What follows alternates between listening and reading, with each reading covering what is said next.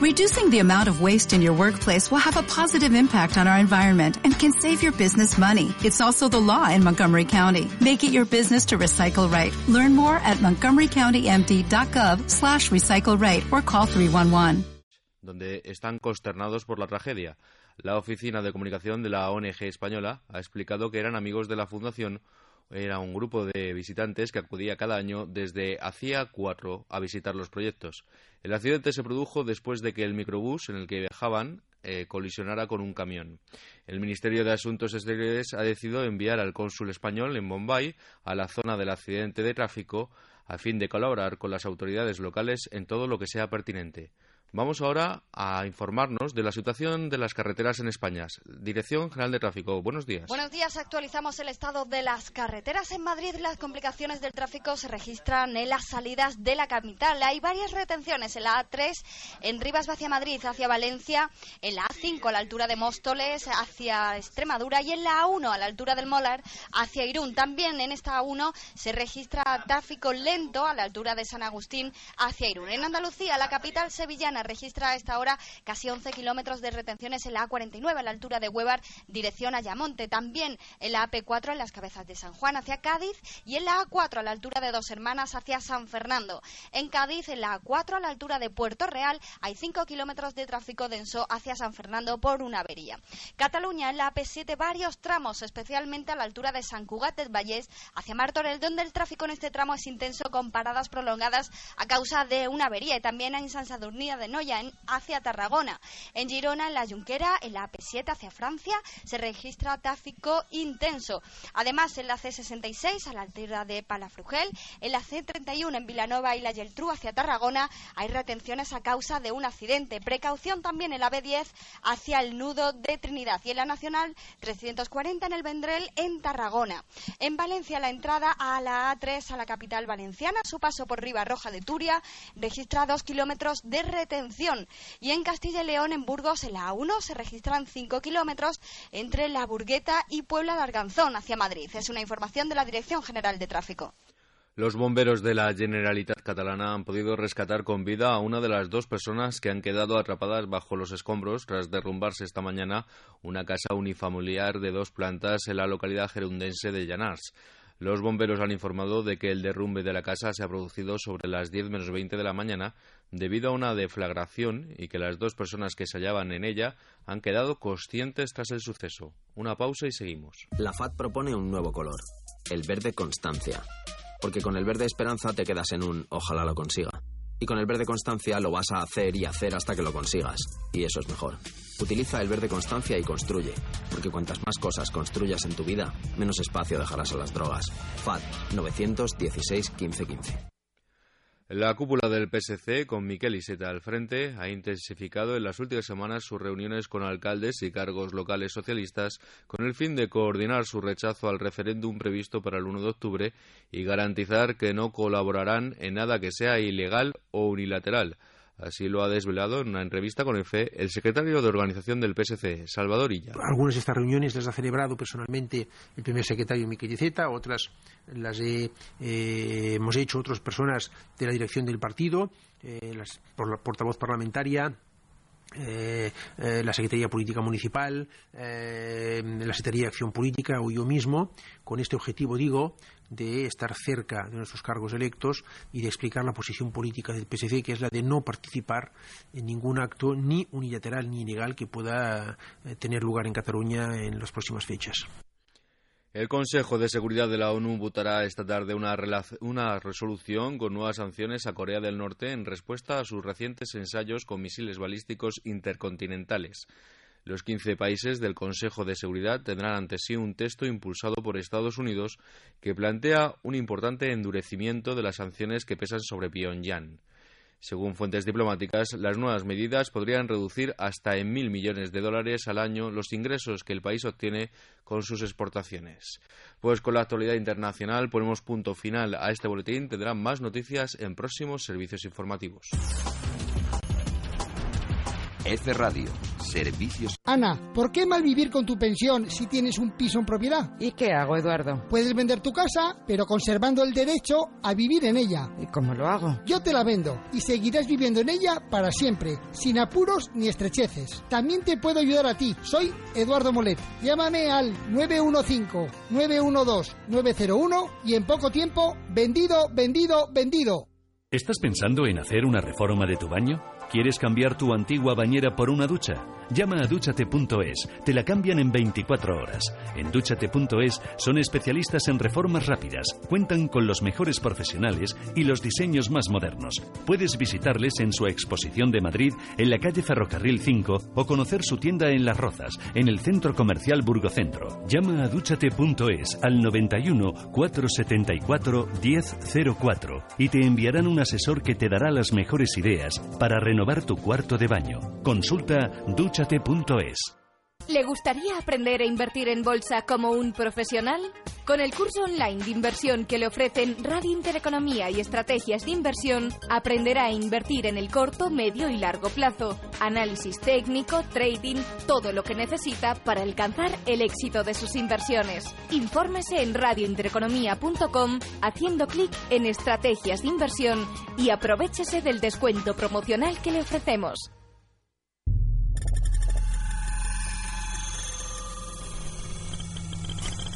En Radio Intereconomía, el futuro que fue.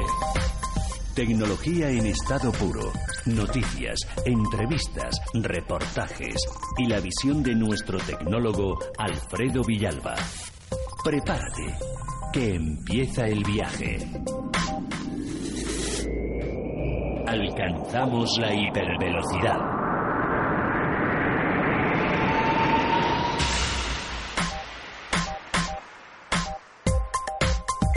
Buenos días, queridos oyentes. Podcasters, Facebookers, Twitteros, YouTubers, Snapchatters, WhatsAppers, Skippers, Trending Toppers, Influencers, Millennials Spotifyers y nativos digitales. Bienvenidos al futuro que fue el mejor programa del mundo sobre nuevas tecnologías. Ay, habla... hoy, hoy, vengo... ¿Qué he dicho? Skippers. Skippers. ¿Qué es eso? El... Bienvenidos al mejor programa del mundo sobre nuevas tecnologías. Les habla Alfredo Villalba, el comandante de esta nave nave que dirige desde el control nuestro técnico favorito Luis Pérez, el mejor, y en la cabina Marta Gutiérrez Abad, Kim. Hola, hola a todos de nuevo. Muchos besos para todos. En los próximos 53 minutos volaremos hacia el futuro. Hoy tenemos en el estudio personas muy interesantes. Eh, hablaremos de satélites enanos y sobre todo de música, mucha música. Y tenemos a nuestro millennial y algún invitado que nos acompaña. Bueno, antes de, de despegar, vamos a recordar nuestras instrucciones de vuelo. Pongan sus asientos en posición horizontal. Aflójense los cinturones. No es necesario que apaguen sus cigarrillos, aunque tampoco es necesario que los enciendan. En este vuelo, si se permite el uso de dispositivos electrónicos. Despegamos.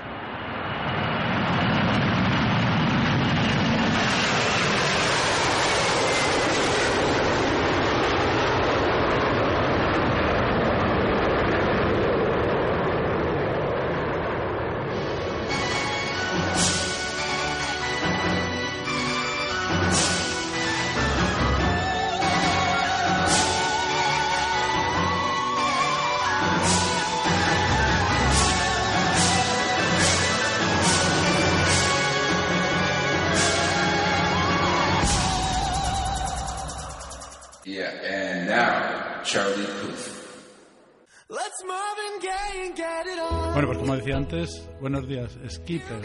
Buenos días, Kim. vaya churro que nos ha salido el, peor, el, saludo. El peor saludo del mundo en el mejor programa del mundo. Así que el más divertido, por lo menos. Lo vamos a compensar, lo vamos a compensar. Es que yo me he quedado mirando a la luna de Valencia. Bueno, no sé si a la luna de Valencia o a esa luna, que hace 48 años que pisó el hombre. Bueno, yo sé que tú tienes tus dudas. Yo tengo todas mis dudas, pero bueno, el, el 20 de julio... Sí del año 69 dicen que Neil Armstrong pisó, pisó la Luna. Y tenemos aquí también gente en el estudio donde podremos a lo mejor debatir sobre, sobre aquello. Yo no soy de la, de la teoría de la conspiración, pero bueno, yo no me, no me creo que, que lleguesen a la Luna. No porque no haya tecnología suficiente, al final es un viaje de cuatro días, está, si está al lado.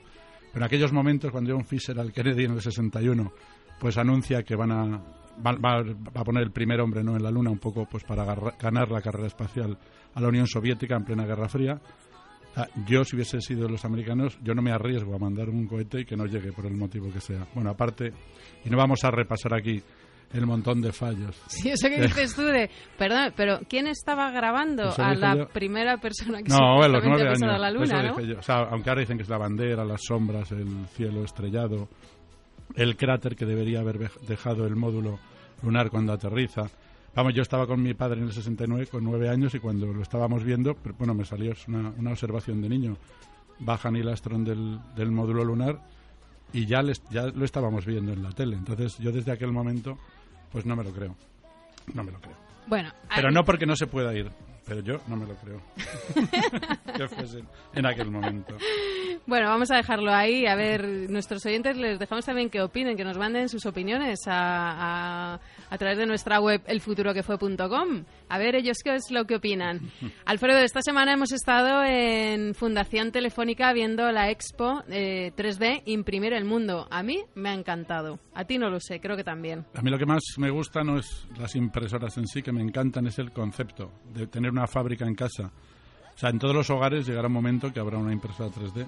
Eso va a revolucionar absolutamente el, modelo de industria y el modelo de muchas tiendas, como una simple ferretería. O sea, todo lo tendrás en tu casa, te lo imprimirás cuando te haga falta, no generarás residuos, no tendrás stock y absolutamente, bueno, será todo, más, económico, más flexible, o sea, desde un tapón de, una pasta de dientes que se te haya perdido antes de este viaje. Los aplicadores una válvula para el cardíaca. ¿eh? Los aplicadores para el Bolivic. Bueno, había eso, había cosas muy, muy, o sea, muy tontas y luego había pues eh, o sea, piezas, o piezas de, de, bioingeniería o prótesis absolutamente robóticas, impresas toda con, con impresión 3D. Piel, piel había.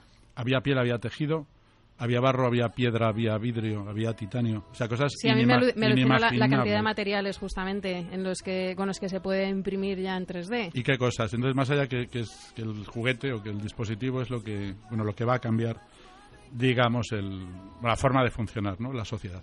Sí, pues yo desde aquí todavía va a estar bastante tiempo en Fundación Telefónica, la entrada es gratuita, así que desde aquí la verdad es que la, recomiendo. Eh, también nos dimos un paseíto allí mismo por la expo de Leica, donde vimos eh, un montón de cámaras antiguas. Y el lunes 17 de julio se celebró el Día Mundial del Emoji. Sí, el emoji, bueno, empieza, bueno, hace muchos años, bueno, en 99, la empresa, bueno, Nintendo, que era Notomo, saca unos, unos muñequitos pixelados, que son los primeros emojis, que luego bueno, han ido evolucionando hasta que Apple pues sacó toda la colección entera de, de emojis, que es la comunicación, bueno, la comunicación, digamos, más avanzada casi que puede, que puede existir hoy.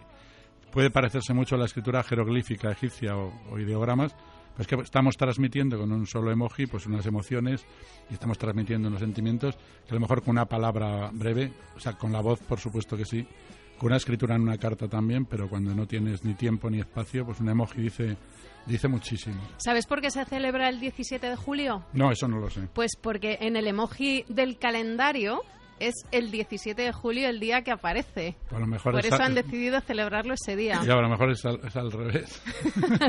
y te voy a dar unos datos curiosos. En Facebook, 60.000 millones de emojis al día.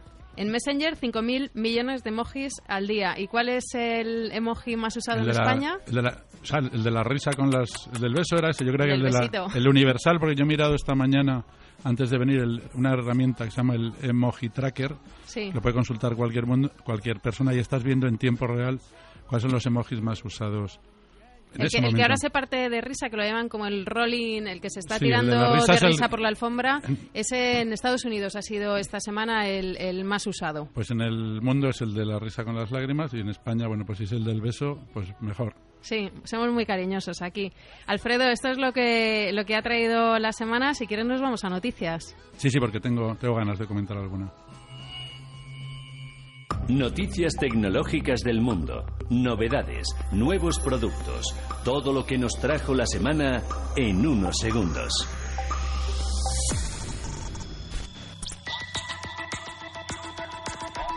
En nuestra sección de noticias, cada semana repasamos las cinco o seis noticias que, por lo que sea, eh, nosotros queremos destacar porque son más interesantes, más divertidas, porque pensamos que le puede gustar más al oyente. Te traigo la primera de ellas y es que se suicida el robot DC Security Robot. ¿Se ha tirado al agua? No, es un, esto es un hecho muy trágico. Muy trágico. Nuestro millennial se parte de risa. es el primer en Australia ya hubo uno, pero yo creo que él no fue suicidio, aquel fue accidente, pero es el primer robot en Washington DC que se suicida. Un trágico suceso, como digo. dice, dice, everything is fine. Es el Night. El Nightscope K5, un, un robot de vigilancia con misión nocturna. Que además lo que es sorprendente, o sea, que, que este robot, o sea, no es un robot de feria que que va enseñando el camino, va dando folletos, un, robot con sensores muy avanzado, con casi casi, o sea, casi casi algoritmos de inteligencia artificial, y él tomó la decisión de, de suicidarse. Así que tenemos ya el primer precedente y es un paso más. Luego hablaremos, creo que hay alguna otra noticia de inteligencia artificial. Sí, sí, sí. Pero bueno, esto va confirmando que, ya tienen, o sea, piensan por sí solos. por lo menos se suicidan por sí solos. lo de pensar no, no lo tengo tan claro, pero bueno. Eh, Alfredo, atención, pregunta. ¿Cuál es el puesto de trabajo más demandado en Londres? Pues el más demandado es un puesto que vengo yo hablando mucho de, bueno, una función, que es la, la que hago yo en, en la vida casi, en la vida digital, es el antropólogo digital. La persona que tiene que estar en las empresas para identificar qué perfiles y qué curva de adaptación tienen esos perfiles, que pueden ser desde un nativo digital a una persona que tenga cero conocimientos o cero capacidad ¿no? para adaptarse a ese cambio, pues es esa persona que hace esa antropología que identifica, que tipifica y cataloga a esas, esos individuos según su, su nivel y sobre todo su capacidad de aprendizaje y de adaptación. Entonces, ahora mismo es la más demandada, pues que creo que va, que va a ser cada vez más. ¿no? no solo lo estudia, sino que se anticipa. Sí, es una persona que, bueno, pues... Dice que es lo que va a pasar a nivel cultural, social, ¿no? Sí, antropología. Es que hace falta, en una empresa esto, pues no, pues no sé si hace mucha falta o no hasta ahora, pero cuando entras en la digitalización de la empresa, pues tiene obviamente que, haber otros perfiles, pero más allá del, del director de recursos humanos, pues que sea capaz de que todo eso engrane software hardware y, personas en armonía. O sea, que podríamos decir que tú eres un ciberantropólogo. Bueno, sí, yo soy un antropólogo digital. Bueno, me gusta más antropólogo, antropólogo digital. A ver, ¿qué le pasa a Elon Musk que dice que la inteligencia artificial amenaza la existencia de nuestra civilización? Y creo que no es el único que lo dice, porque creo que Stephen Hawking dice algo parecido. ¿Tú qué opinas de esto, Alfredo? Que empieza a amenazar, sí. Yo no, es que tampoco es que haga mucho caso a lo que dice Elon Musk, pero me hace, me hace cierta gracia. Está haciendo un poco el papel que hacía Steve Jobs, ¿no? una persona así como muy visionaria. Y Stephen Hawking, bueno, siendo una de las mentes más brillantes, lo que, lo que hace es de vez en cuando provocar y decir cosas para llamar la atención. Pero es cierto, hacemos un pequeño análisis rápido de cuando algo se considera inteligencia artificial, que no sé si la primera inteligencia artificial es la que puede jugar ajedrez o un Deep Blue puede ganar a un Gary Kasparov, un campeón del mundo. Si eso consideramos inteligencia artificial, pues ya es un, digamos, una demostración bastante potente. O el, algoritmo de Google que es capaz de ganar al Go, al juego de estrategia milenario no chino, al campeón del mundo, también es una inteligencia artificial.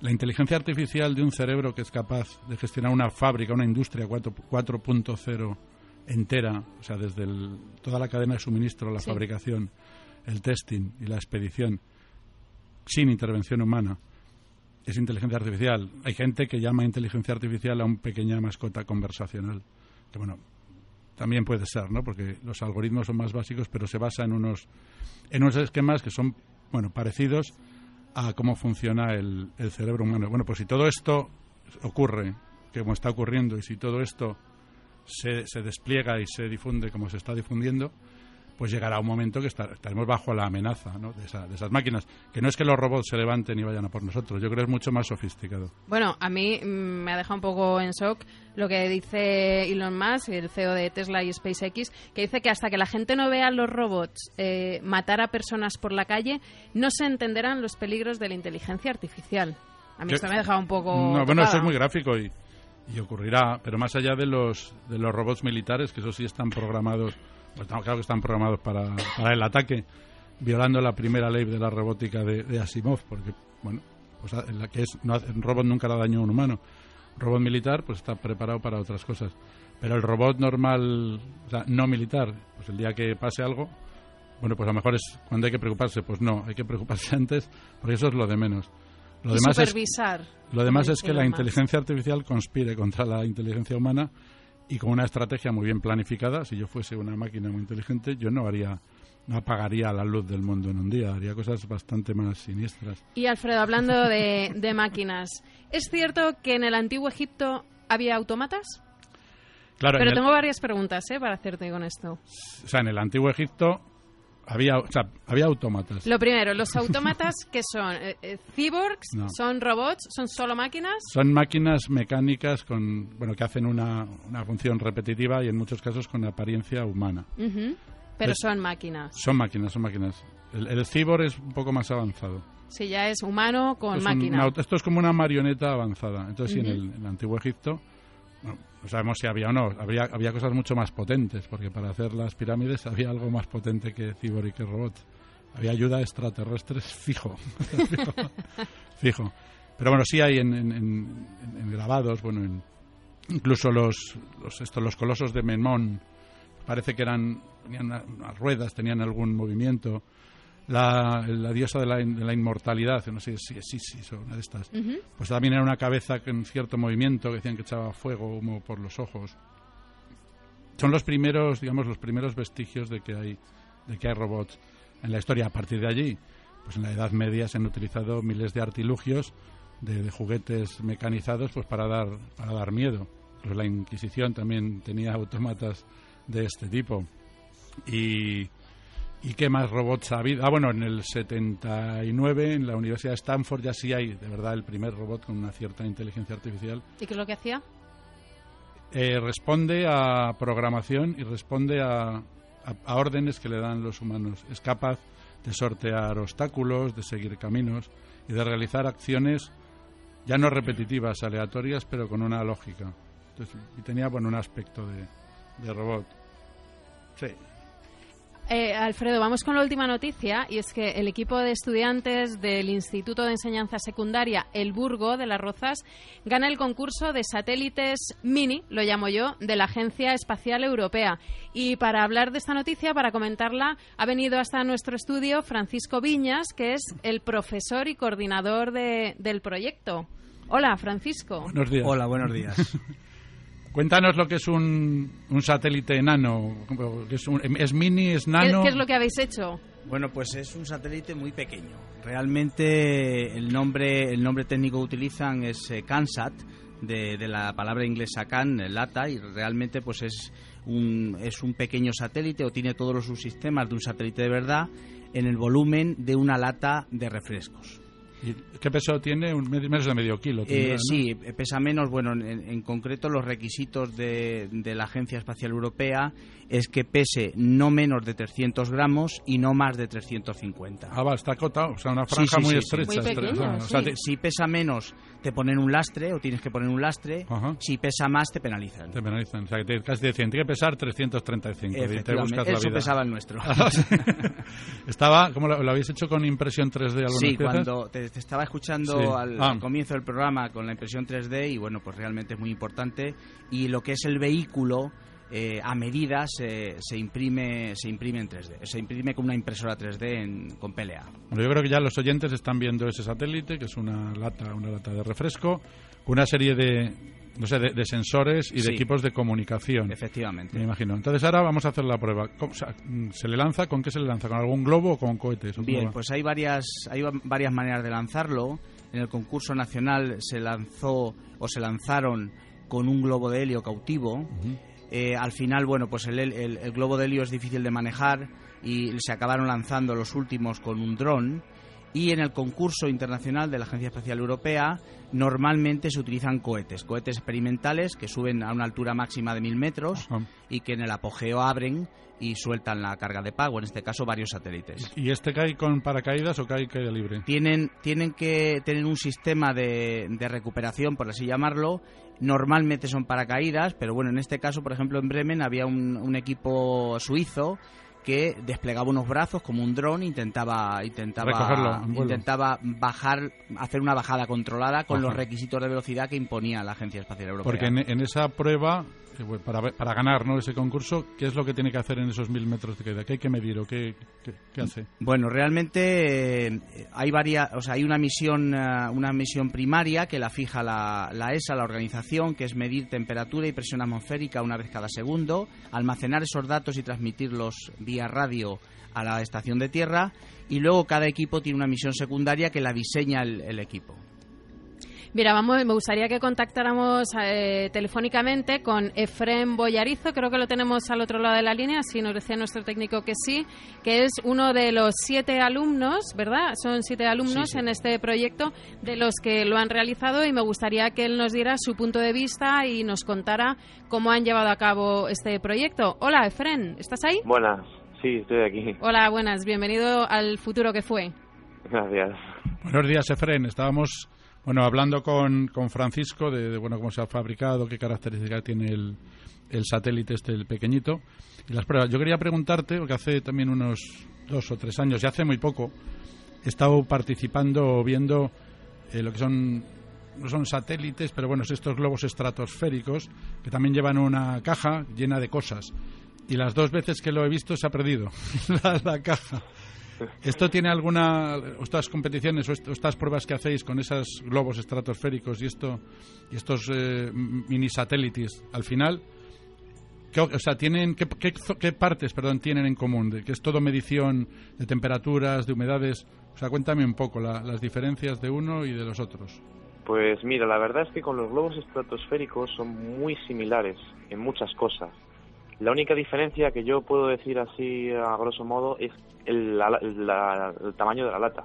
Es decir, realmente medimos eh, mediciones atmosféricas igual que lo hace un globo eh, estratosférico, con la única diferencia de que el nuestro desciende y en cambio el globo estratosférico asciende y desciende, o sea que tiene más margen.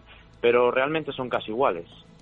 Y, bueno, y lo que pasa es que el vuestro siempre se recupera y el otro a veces lo, que decía antes Francisco, que es muy difícil controlar un globo de helio cautivo que se te puede, o sea, que se te pida. Es, complicado. Puedes perder la señal. Llevan estos que he visto yo llevan dos teléfonos de dos operadoras, pero bueno, es una zona sin cobertura, pierde la señal y no hay no sé si llevan un iridio llevan, No, lo que llevan, bueno, los eh, tengo algún compañero que ha participado en el concurso de, satélites en lata en un instituto de Andalucía, han lanzado tres con los estudiantes y sí los han recuperado. Llevan un sistema APRS que es algo relacionado con los racionados, un sistema de datos de, en, 145 MHz y llevan un GPS y es más fácil tener cobertura, una amplia cobertura. Sí, porque no dependes de las estaciones base de sí, Si no dependes, da mejor rango. Estupendo. Y Efren, cuéntame, ¿cómo, así rápidamente, cómo habéis realizado este proyecto? ¿Cómo ha sido el proceso? Bueno, el proceso ha sido un correr... Porque más creo que ha sido largo, ¿no? No tan largo. La verdad es que acá, al final acabamos realizando la construcción del satélite en las semanas antes de irnos a, Bremen, porque, claro, entre que tenemos que estudiar, que si exámenes, que si eh, no nos ponemos de acuerdo, pues al final acabamos realizándolo semanas antes el satélite. y Pero eso es lo que es la construcción, ¿no? Sí, la construcción. ¿Y el estudio, el diseño? Eso, eso es lo que sé que ha llevado mucho tiempo. Pues empezamos en marzo y desde marzo habrán sido un par de meses, tres meses, hasta que lo entregamos. Bueno, pues Estupendo, es que entra en el estudio Antonio Banda. Felicitaros de nuevo a ti y a, Francisco y daros las gracias, por, ese, premio y seguir. Por la, burgoneta espacial. La burgoneta espacial. Y seguir, bueno, investigando y, ganando premios con estas tecnologías. Muchas gracias, a los dos. Muchas gracias. Gracias, un saludo.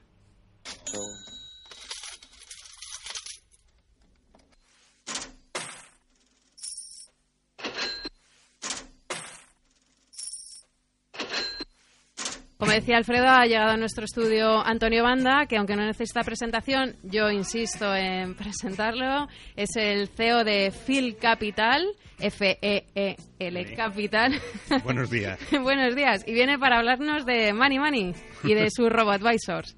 Bueno, como siempre, al final, si no tomas el control de tu dinero, a ver qué haces con tu vida, ¿no? O sea, la, la realidad es que eh, los tipos de interés sin riesgo están al cero. O sea, que alguien que quiera sacar rentabilidad a su dinero tiene que tomar riesgo. Y, nosotros, como Phil Capital, lo que hacemos es buscar a cada persona qué riesgo puede asumir y con ese riesgo ser, capaz de obtener rentabilidad, ¿no? Eh, esta semana hemos tenido la visita de, uno de nuestros clientes que lleva, nos cumplimos ya tres años y que lleva con nosotros esos tres años y ha obtenido una rentabilidad anual por encima del 20% a su cartera. O sea que Eso es mucho dinero, puede ser mucho dinero. Comparado con lo que te da tu cuenta corriente, que es cero, pues imagínate. O sea que la rentabilidad, si quieres que tu dinero te dé algo, desde luego tienes que empezar a saber cuál es tu riesgo, ¿no? Y eso porque además hay muchas veces que dicen, ay, el dinero no es importante pero sí lo es. Bueno, hay muchas personas que dicen, no, lo importante es el corazón y todo eso. lo, que, lo que también dicen mucho es que es que para, para ahorrar hay que ser millonario y eso es otra falsedad total. O sea, que aquí para ahorrar lo que necesitas es tener por lo menos un euro, ¿no? Y en el caso nuestro, que nos dedicamos a hacer asesoramiento en fondos de inversión, tú puedes comprarte un fondo de inversión desde 6 euros. O sea, que no tienes ¿Ah, que ser multimillonario para acceder a un fondo de inversión. Bueno, como el dinero, o sea, sí es importante y mucho, sobre todo en este, en este planeta. O sea, mejor en otro no, pero en este es muy importante. Cuanto más, casi mejor. Casi mejor.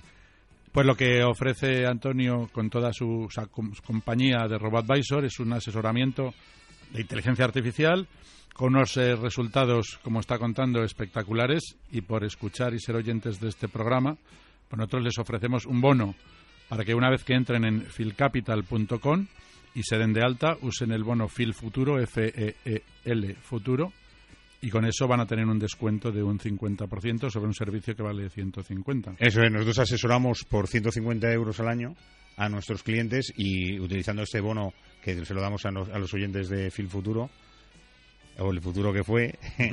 Vaya lío, ¿eh? que es al final. No, pero bien, es todo lo mismo. El, bono es Fil Futuro.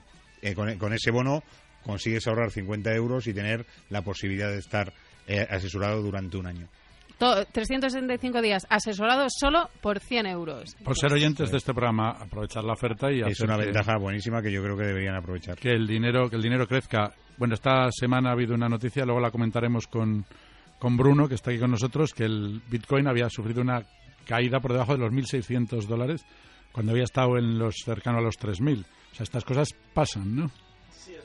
Al, micro. Es una moneda que fluctúa mucho y sobre todo aún va a pasar algo más este verano porque el 1 de agosto se va a implementar una nueva tecnología en esta moneda. Hay mucha, muchos de los fans de Bitcoin tienen un poco de miedo ya que se puede llegar a dividir la moneda en dos en términos de cómo está ¿Ah, organizada. ¿A ti qué te gusta más, el Bitcoin o el Ethereum? Eh, si quieres tener un fondo de ahorros, lo pondría en Bitcoin. Yo creo que va a ser el nuevo oro. Antiguamente tú veías las arcas de un país y veías cuánto oro tenían. Es, un, es una moneda que está limitada a 21 millones, por lo tanto no se puede generar más. Y Ethereum no es una moneda, es un contrato de una manera inteligente. Se hacen contratos con Ethereum. Con Ethereum. Realmente no es una criptomoneda, es un cripto asset, un cripto. Un protocolo. Un contrato. un contrato. Un contrato. Fenomenal. Está Puede haber infinito, sí, está, está, clarísimo. ¿Tú, crees? Bueno, pues para que no ocurra lo que está ocurriendo con los Bitcoin ahora, pues animaros y... Y conocer vuestro futuro con Phil Capital. Con Phil Capital. Muchas gracias, bueno, Antonio. gracias. Muchas gracias, Antonio. La sección del oyente. Tecnología para todos. La tecnología nunca ha sido tan fácil. El tecnólogo eres tú.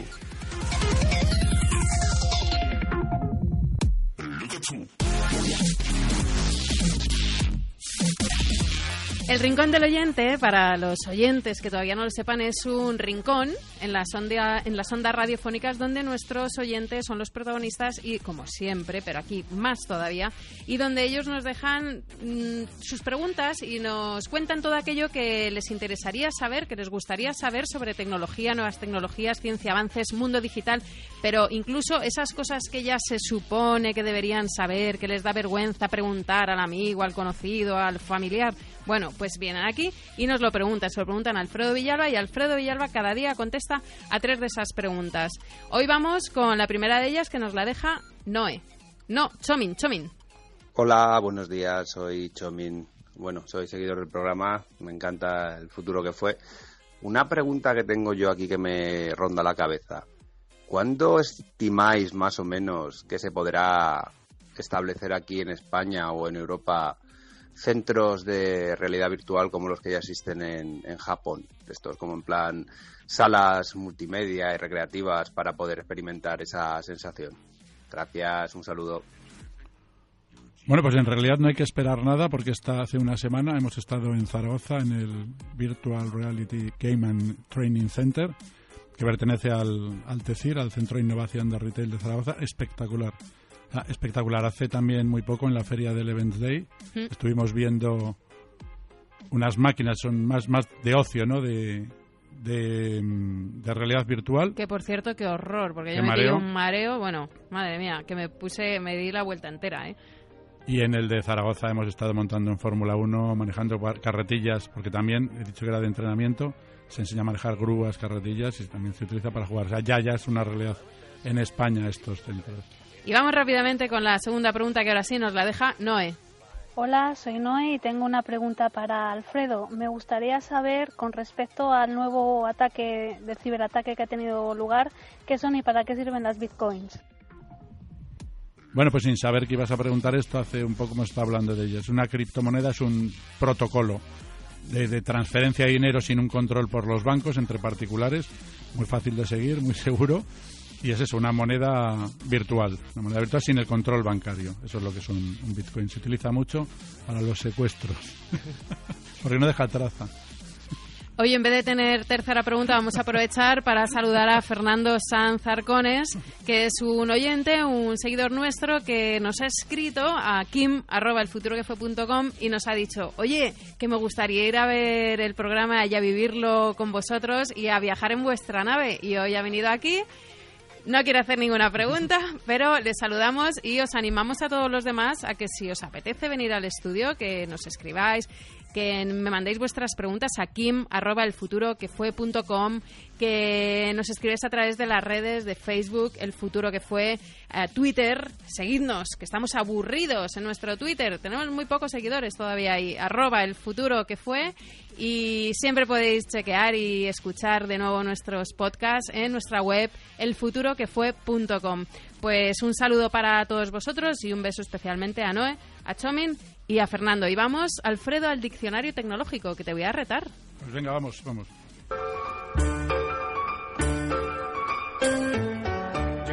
Voy a hacer un diccionario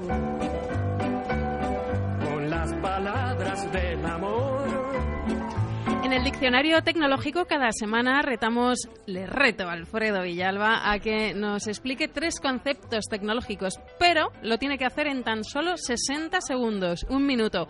¿Estás preparado, Alfredo? Luis, estás con el cronómetro a punto. Tiempo. ¿Qué significa diapasón? Bueno, diapasón es un dispositivo metálico, es como una horquilla que, que cuando, se, cuando se impacta contra una superficie rígida genera una nota. Se utiliza para afinar instrumentos musicales. Normalmente, tenemos aquí luego a nuestro director de orquesta. Luego le chequearemos con él, ¿eh? se, utilizan los 440 hercios, que es la frecuencia de la. produce una onda muy estable y con eso se afina. O sea, un instrumento metálico para afinar. O sea, un dispositivo mecánico para afinar instrumentos musicales. Metrónomo, te estás comiendo todo el tiempo. Es un aparato que sirve para marcar el tempo de la música. Va marcando el ritmo, se basa en la ley del péndulo, lo inventó un inventor andalusí en el año 810 que se llamaba Abbas Fiernas y en 1817 a Beethoven le, horrorizaba usar los tempos estos marcados porque decía que la, música tiene que ser más libre y más creativa. Autotune. El autotune es un sintetizador electrónico para corregir los defectos de la voz y, de, y del sonido. Lo utilizan los malos cantantes o los malos músicos para... ¡Ay, he perdido! He perdido. ¡Qué tristeza! Me voy a suicidar como el robot de Washington. Pues venga, Qué trágico. tírate a la piscina. Uy, si no tenemos piscina, a la fuente. Uy, si tampoco tenemos fuente. pues sí, es que no has explicado los tres conceptos en 60 30 segundos. Te has liado mucho. Yo creo que, que Pascual Osa, que es el director del que le ha puesto nervioso. pero el metrónomo. Vamos, vamos a enseñarles a nuestros oyentes qué hubiera pasado si hubiera contestado en el tiempo estimado.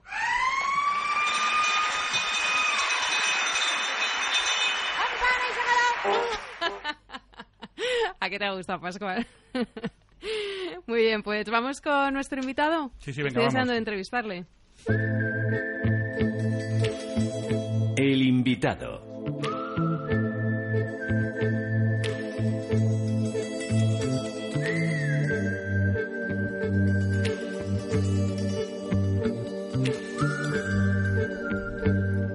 Tenemos en el estudio a Pascual Osa, el maestro Pascual Osa, que es valenciano.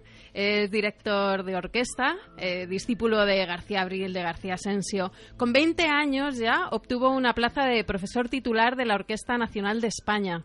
En el año 2000 crea la Orquesta y Coro Filarmonía, de la que actualmente es director artístico y musical. Y os cuento que ha dirigido la mayoría de las orquestas españolas y también fuera de España, por ejemplo, eh, la de Hungría, Bulgaria, Rumanía, la London Philharmonic, Perú, en Ecuador, México, Chile, etcétera, etcétera, etcétera, etcétera. Desde 2015 dirige la antología de Zarzuela, voy a aprovechar a saludar a Pat Volpini, cuyo presidente de honor es Plácido Domingo. Otras producciones de ópera Turandot, Otelo, Norma, Carmen, La Traviata y además ha sido galardonado con numerosos premios y reconocimientos. Actualmente está preparando Nabucco, si no me equivoco, y cuando ha llegado al estudio le han dicho, uy, mm, pero tu cara me suena. Y es que también fue el director del conciertazo en televisión. Claro, claro, claro. Si tenemos aquí a... Sí, y hoy, bueno, pues viene, viene al futuro que fue para hablarnos de las nuevas tecnologías en todo este mundo musical y para presentarnos la nueva temporada de Filarmonía, ya que está aquí. Pues buenos días, Pascual. Hola, Pascual. Muy buenos días, Alfredo. ¿Qué tal? ¿Lo he hecho bien? Muy bien, muchas gracias ¿eh? por, esta invitación. Pues vamos a hablar de, bueno, de, de las tecnologías en los conciertos, por ejemplo, o en la ópera, de cómo están siendo aceptadas o no, si los puristas las rechazan, si los puristas van a acabar aceptándolas. También un poco qué se está haciendo. O sea, ¿sería posible hacer una ópera con micrófonos o eso es una aberración? Hombre, cuando vamos a un espacio que es al aire libre, obviamente necesitamos de la tecnología. Eh, a la pregunta que me haces, eh, yo llevo dándole muchísimas vueltas durante ya muchísimos años, puesto que nuestro formato de concierto es un formato que tiene tres siglos y sigue siendo el mismo, sigue siendo el mismo.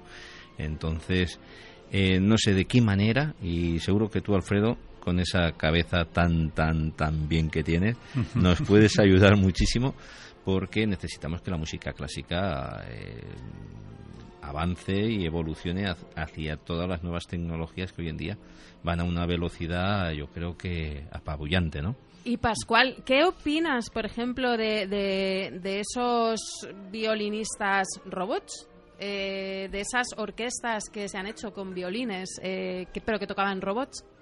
Pues la verdad es que es una, una circunstancia súper, súper atractiva y novedosa, ¿no? Eh, ¿Te gustaría dirigir una de esas orquestas? Me encantaría. ¿Por qué no? ¿Por, qué, no? ¿Por qué no? Vamos, Eh, yo creo que se va a lograr eh, que, que, la música clásica pues también la puedan tocar los robots inteligentes. Es que eso, o sea, la gente cuando hablamos de tecnología piensa en eso, ¿no? En, en cosas electrónicas. Pero yo estaba leyendo el, toda la historia del, de, la, Filarmónica del Elba de Hamburgo. Que es, o sea, aparte que ha sido el proyecto arquitectónico con mayor desviación presupuestaria de la historia.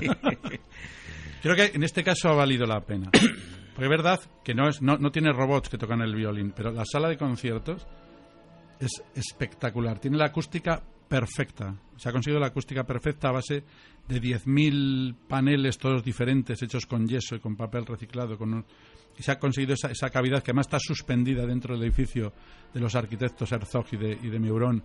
Es un espectáculo. O sea, ahora es el icono, ¿no? Pues como cuando se hizo el Guggenheim en Bilbao, pues la Filarmónica del Elba es el icono de, de Hamburgo, que se presupuestó en 70 millones y acabó en 700 o en más de 700.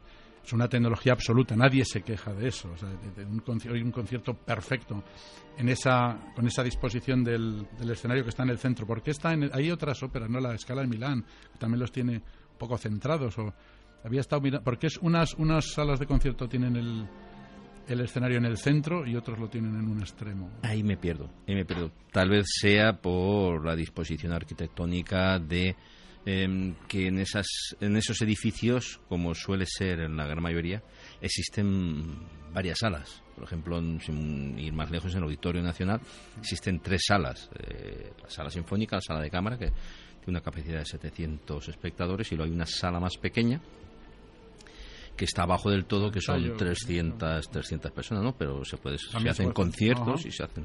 Pascual, ahora estás preparando Nabucco. Sí, ahora estamos preparando la producción en Nabucco que la estrenamos el día 5 de... ¿Dónde? En... Medinaceli. Medinaceli, sí, sí. que me lo sé yo mejor que tú. Sí, sí, sí, porque será. Estamos escuchando el Nabucco. Qué sí, bonito. Coro va pensiero.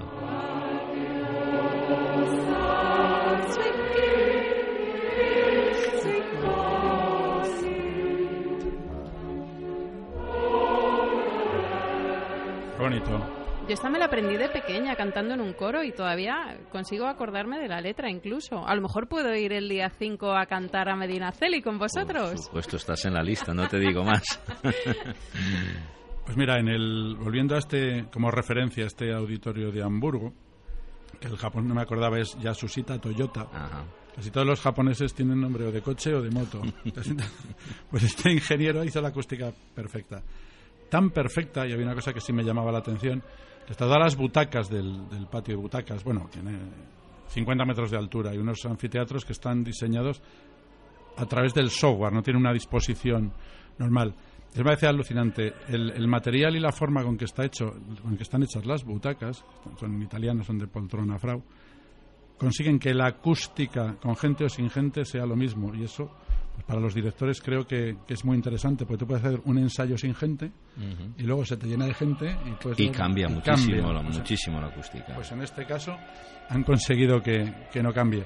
¿Quién está en contra de esa tecnología? Obviamente nadie. nadie de ahí nadie. Al, al, robot músico, bueno, es cuestión de, de, tiempo, porque esos robots músicos solamente estarán o programados o dirigidos de alguna forma por, por grandes maestros musicales. O sea, un, un, robot, salvo un juguete que toque la guitarra, para hacer un, un concierto, no estamos hablando de componer música, estamos hablando de, de interpretar. Yo creo que sí lo vamos a ver antes de lo que. ¿Tú echas de, de menos la tecnología en algún punto, ¿no? En todo esto en lo que tú te mueves. Eh, dices, aquí faltaría algo para esto.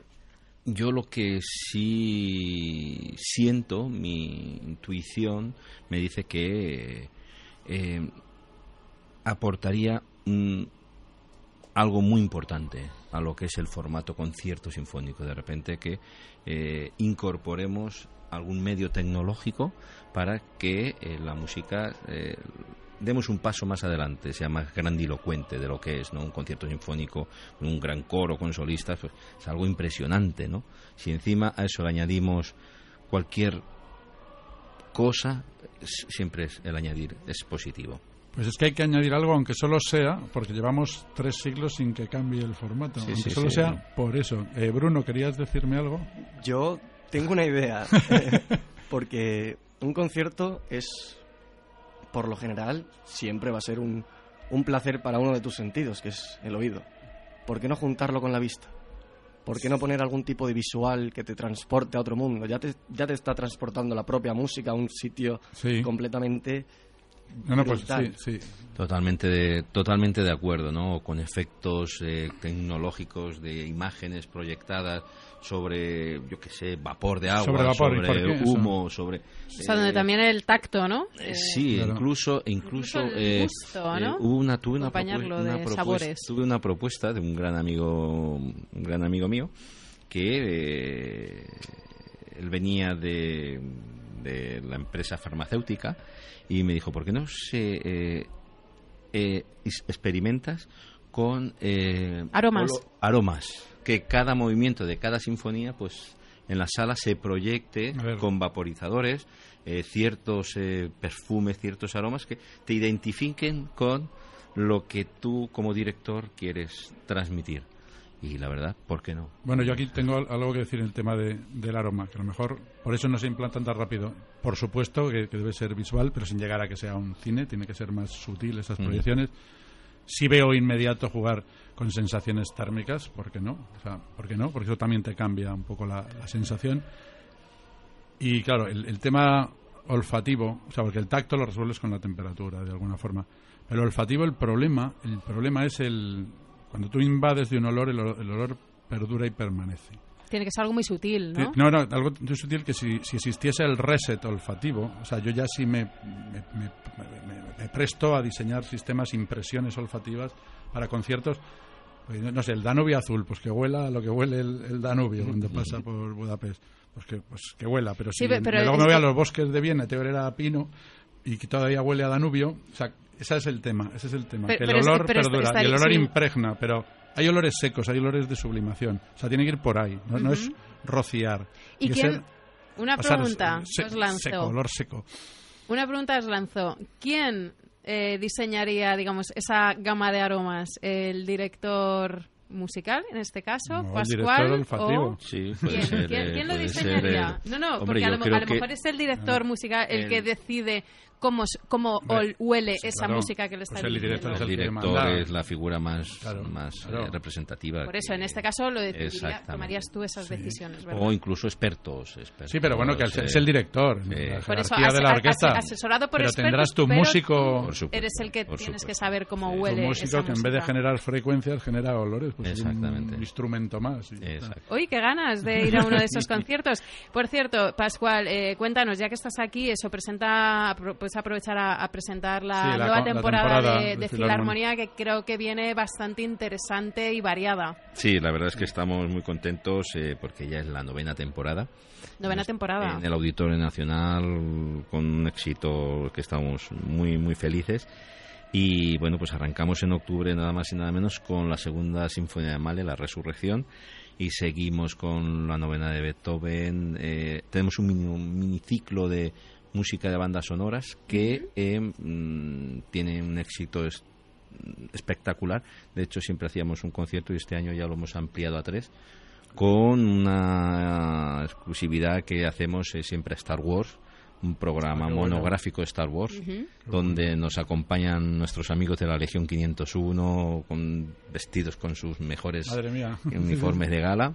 Y luego otro monográfico de Harry Potter, que lo está reclamando muchísimo la gente, donde vamos a invitar a todo el público que quiera a venir eh, con su traje favorito de personaje de, de, Harry, Potter. y luego ya un variado dentro de la temporada Zarzuela también hace. Luego hacemos uno de los clásicos que es la zarzuela, otro de ópera, que hacemos la bohème, eh, semi-escenificado todo para que la dramaturgia se transmita de manera mucho más rápida dentro de lo que es el Auditorio Nacional, que no es un teatro de ópera, ¿no? Y luego, pues, eh, también un, eh, un programa especial para jóvenes, que es eh, un clásico, los musicales, es una selección de los temas más importantes de los musicales que bueno pues la verdad es que está teniendo un éxito tremendo y estamos muy felices de ello. qué pinta o sea qué programa más bonito más variado y más espectacular. Eso lo, también lo iremos contando aquí en el futuro que fue sí. es innovación o sea salir un poco de los, los formatos clásicos y meter meter cosas nuevas. Estoy encantado. Pues ha sido un placer. No tenemos mucho más tiempo pero bueno queda dicho entre todos o entre todos los que tenemos que ver algo con el mundo musical tenemos que cambiar el formato tenemos que innovar en el formato y tenemos que hacer que la afición siga, ¿no? Y los que vienen ahora y los millennials que se, que se entusiasmen y los hijos de los millennials si los tienen, que no creo que ya los tengan, pero lo que venga, o los seres, los androides, sigan enganchados a la música, que creo que es el, pues el arte, el arte suprema, la música, y entre la música la voz. Qué bien. Yo voy a aprovechar para mandar un saludo muy fuerte a todo el coro de Filarmonía, a los compis. les mando un beso muy fuerte, Isabela, María Valentina, Elena, y que les vaya genial en Nabucco. ¿Cómo me gustaría estar en medio Naceli ese día? Un beso muy fuerte. Gracias, Pascual. Muchas gracias a vosotros. Pues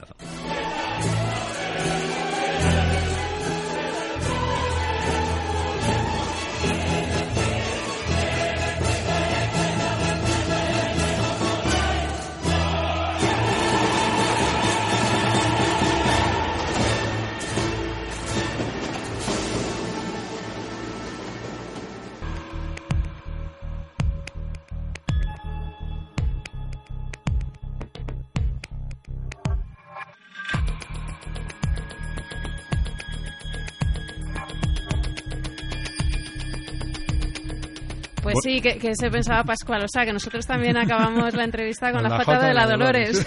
no iba a ser el único. Y con fuegos artificiales.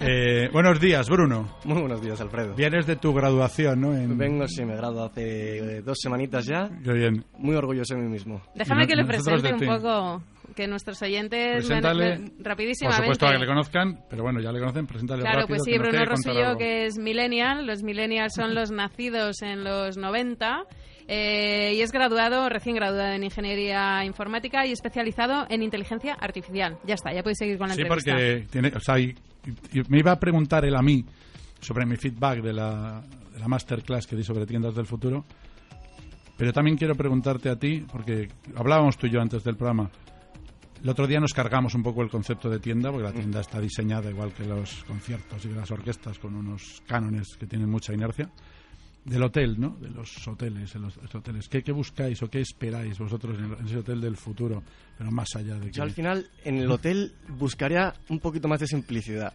El momento más importante del día es el despertarse. Exacto. Intentar mejorar la experiencia de cómo se despierta uno, que no sea simplemente una alarma, que sea algo... Una, un amanecer a la carta, por ejemplo, por ejemplo. ¿no? Y que el propio hotel cuanto vayas tú ahí te premie por ir más veces. Es decir, que consiga analizar tu sueño, por ejemplo, y ya la tercera vez no tengas ni que poner la alarma, sea el propio hotel, la propia habitación, sí.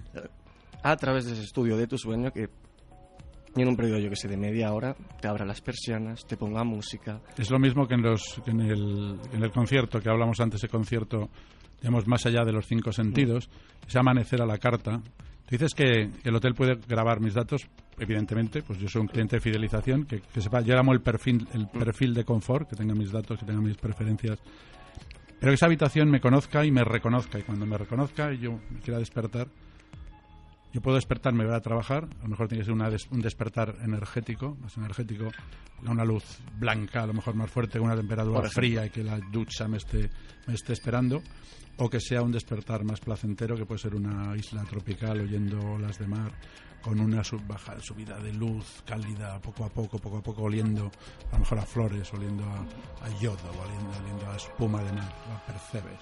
¿A qué huele la, espuma de mar? ¿A qué huele la espuma de mar? Y luego, el segundo punto para mí más importante de un hotel, o yo con lo que me suelo quedar de un hotel, es el desayuno hay muchos hoteles que te ofrecen un desayuno repugnante. Sí, Y como digo, al final un hotel... Bueno, va en gustos, ¿eh? No busco tecnología en un hotel. Al final lo que busco es una experiencia en la cual seguramente en casa no lo voy a tener. Un despertar muy cálido, un desayuno brutal. Tampoco necesito mucha tecnología en un hotel. Simplemente que un hotel me conozca y que un hotel me haga sentir como en casa. Vale. Pues para que te conozca, no es que necesites mucha tecnología, es que a lo mejor necesitas toda. Porque la gente piensa en la tecnología en una pantalla y tú estás experto en inteligencia artificial, no será tendrán que invertir más en inteligencia claro, artificial. pero el propio cliente no se va a dar ni cuenta. Simplemente tú por conectarte a la red Estamos de acuerdo. A la red wifi ya el hotel puede sacarte todos los datos que quiera. Eh, tienes ahí un problema de privacidad, de ética. pero cuando lo entregas no importa nada, pero te dan algo a cambio. Que estés mejor, y que no hace falta que vender tu dato por dinero. Yo vendo mis datos para estar mejor. Y entonces tú decías que aprecias mucho el despertar, ¿no? La ducha, el desayuno. Es lo mismo, fíjate que tenemos diferencia de edad. Para mí las cosas más importantes de un hotel, pero más allá que tengan restaurantes con estrellas y discotecas y spas y saunas, es la cama. tú has empezado tu jornada despertándote. Yo la empiezo acostándome. Es una cama brutal. Cuando dicen, para que esté como en casa, no, mucho mejor. Mucho, mucho mejor. Mucho mejor en mi casa el despertar, que es la ducha, y la puesta al pie en la calle, que es el desayuno. O sea, cama, ducha y desayuno son los que se debe pivotar la experiencia del hotel. Un enfoque a las tres primeras horas de, de tu día y potenciarlas al máximo. ¿Puedo, ¿Puedo añadir primeras de tu día y a la última de la Os centráis mucho. sí. Voy a añadir uno, os centráis ambos en la ducha. Yo me quedo con el baño. Pero es un, hotel. Con la bañera. baño, baño. Seguramente estábamos pensando más en hotel de, negocios. Mm nosotros somos altísimos ejecutivos. Nos hacen desde la cabina de control, gracias Bruno, pero bueno, ha quedado, ha quedado muy claro. Estamos viendo ya el horizonte, estamos visto, viendo la pista de aterrizaje, ni damos instrucciones ni damos nada, nos aflojamos otra vez los cinturones. No nos olvidemos nuestras personal belongings. Y estamos aterrizando otra vez sanos y salvos gracias a, Luis Pérez que le saludo a Francisco Viñas, a Efrem Boyarizo, a Fernando Sanz Arcones, a nuestro director favorito, el maestro Pascual Osa, Marta Gutiérrez Abazquín, a todos los oyentes y a Bruno Rosillo, nuestro millennial. Se despide de todos vosotros Alfredo Villalba. El que no haya visto el, escuchado el programa hoy nos puede escuchar mañana domingo a las 10 de la noche. Un año, un año más, un día más. Es que un año porque estamos acabando temporada. Hemos llegado al futuro. Les saluda Alfredo Villalba. Nos vemos el próximo sábado. Nos vemos en el futuro.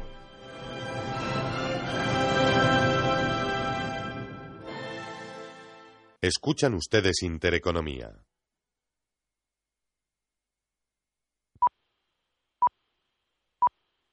Escuchan ustedes Intereconomía. Es la una, mediodía en Canarias. F Radio, servicios informativos. Hola, ¿qué tal? Buenas tardes. Los cuatro fallecidos españoles en el accidente de autobús ocurrido hoy en la India son andaluces.